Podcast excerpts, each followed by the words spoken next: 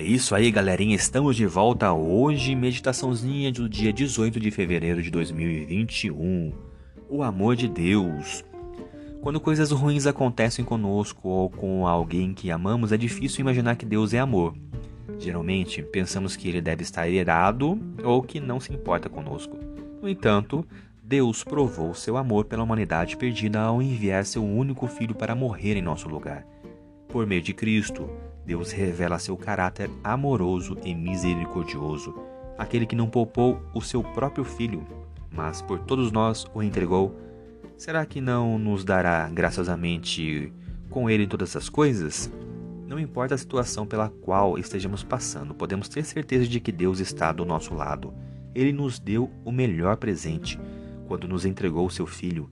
Além disso, pelo sacrifício oferecido por Cristo, somos justificados diante de Deus. Portanto, não há nenhuma condenação ou acusação contra nós.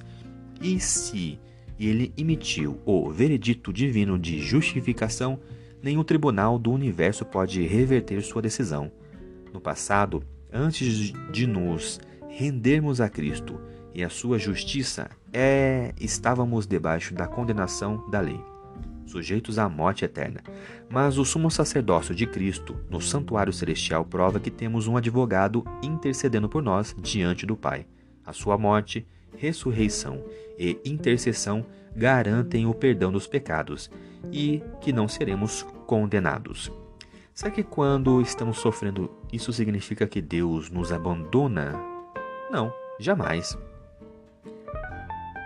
Nenhuma tribulação angústia, perseguição, fome, nudez, perigo ou espada é evidência de que Deus deixou de amar os seus filhos.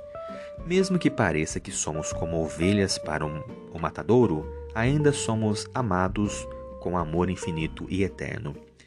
Nada no presente nem no futuro pode mudar o amor de Deus que está em Cristo Jesus, nem mesmo a morte ou qualquer poder das hostes malignas é evidência de que Deus deixou de cuidar e amar aos que estão em Cristo. Nada.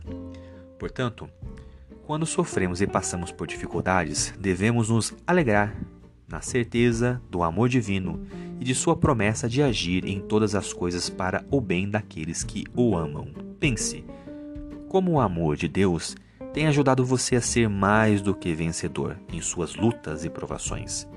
Você passou a ver Jesus sob nova perspectiva depois do estudo dessa lição? Como você reage ao ver Cristo dessa forma? E é, esse foi a meditaçãozinha de hoje. Espero que vocês tenham gostado. Até a próxima. Valeu, até mais.